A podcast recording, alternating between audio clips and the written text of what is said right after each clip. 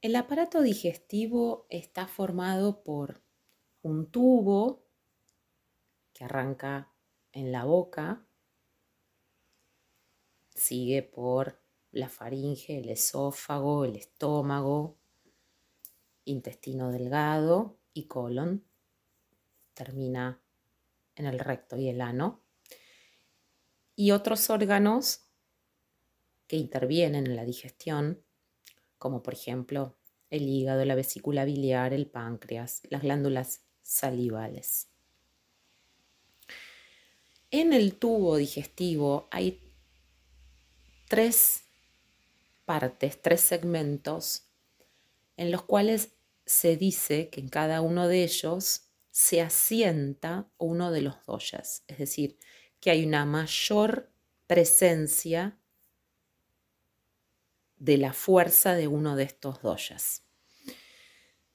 Entonces tenemos en lo que es el cuerpo y el techo, que es la parte superior del estómago, es lugar de asiento de cafa. A nivel de antro, que es la última porción del estómago, el duodeno y el resto del intestino delgado es lugar de asiento de pita y el colon es el lugar de asiento de bata. Esto significa que en cada uno de esos lugares está predominantemente la fuerza de cada uno de estos doyas. Como ves, entonces, en primer lugar, primera reflexión, en el tubo digestivo está la presencia de los tres doyas porque los tres doyas son necesarios para que justamente el proceso digestivo de los alimentos se lleve a cabo. Y por otro lado,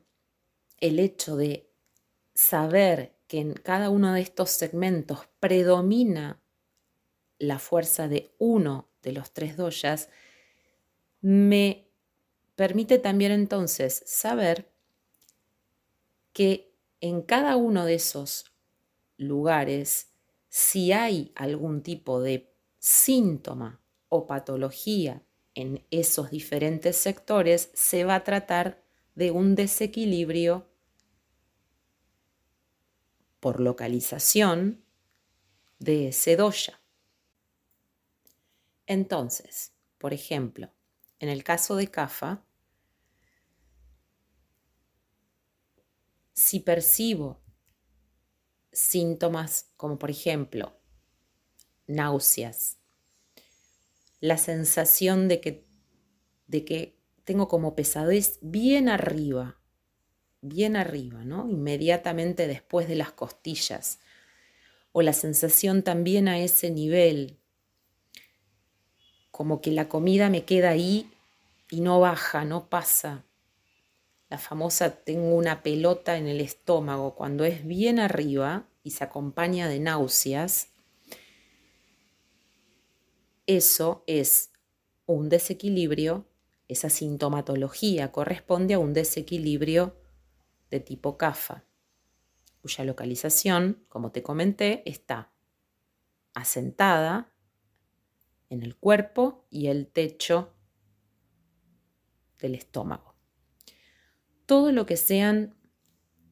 patologías del antro, que es la última porción del estómago, y del duodeno y el intestino delgado, por ejemplo, patologías inflamatorias de toda esa zona, o el ardor o la, digamos, la sensación como de quemante en esa zona, son síntomas que corresponden a un desequilibrio de tipo pita. Y todo lo que tenga que ver con sintomatología colónica, por ejemplo, sensación de gases ya más abajo, ¿no? En el intestino grueso, en el colon, gases, distensión abdominal baja, Em, alteraciones en el ritmo evacuatorio,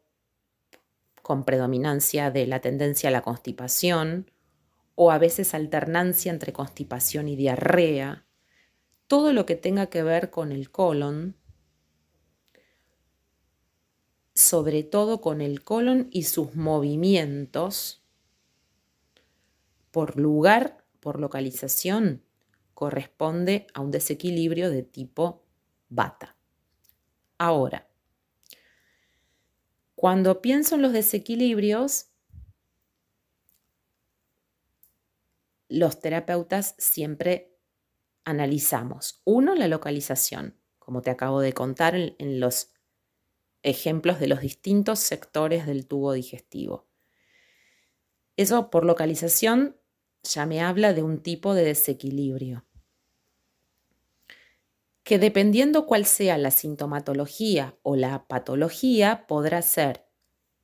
solo desequilibrio de un, de un dosha o un desequilibrio combinado. Como te decía antes, hablando del colon, si lo que tengo es, es una sintomatología o una patología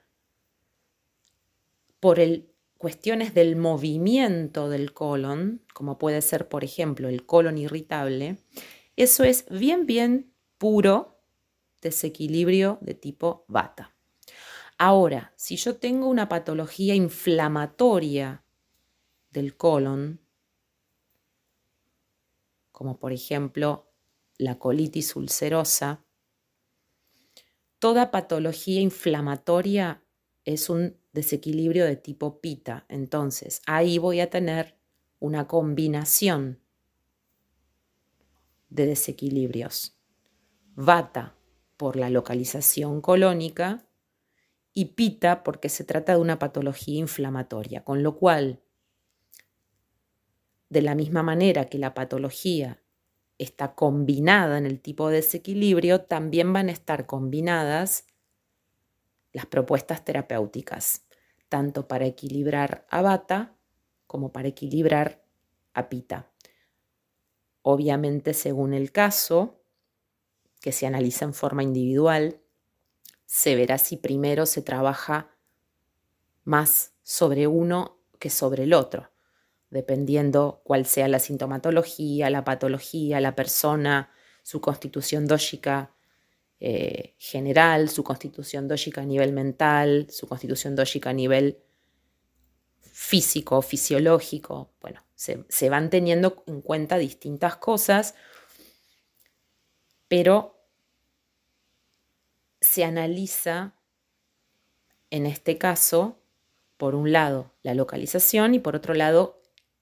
el, mecanismo fisiopatológico que está produciendo esa, esa patología o esa sintomatología. Eh, de la misma manera que en, en un episodio anterior te hablaba esto de las tendencias naturales y las posibilidades de desequilibrio, bueno, un poco acá vuelve, ¿no? Vuelve a verse. Alguien que tiene,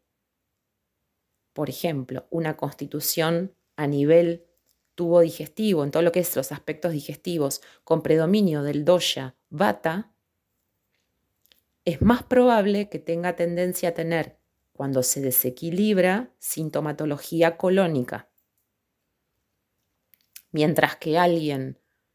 con predominio a nivel funcionamiento digestivo del dosha pita,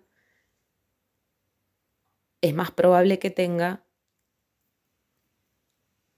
patología o sintomatología a nivel de duodeno, antroduodeno o el intestino delgado. También es importante, cuando hablamos de patologías del tubo digestivo, es muy importante conocer la constitución dóxica mental, porque mente barra emociones y tubo digestivo están directamente conectados. Digamos que el tubo digestivo es un frecuentísimo lugar de asiento de las cosas que nos pasan en la mente, de las emociones y de los pensamientos y de todo lo que nos sucede en ese mundo, en el mundo de la mente. Entonces, es muy importante conocer a nivel mental, emocional, cuál es el predominio dóxico, qué es lo que está pasando a ese nivel, porque seguro, seguro que tiene relación con lo que está pasando a nivel del tubo digestivo. Bueno, quería aportarte un poco más de información sobre los doyas y en este caso el aparato digestivo. Si tenés alguna duda, si querés hacerme alguna pregunta sobre este tema, podés enviarme un mensaje en mi Instagram, arroba camino ayurveda, guion bajo,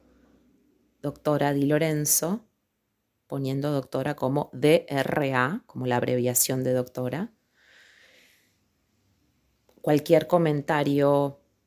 duda, pregunta sobre este tema o sobre algún otro que hayas escuchado en otros episodios del podcast y que quieras preguntarme, encantadísima de leerte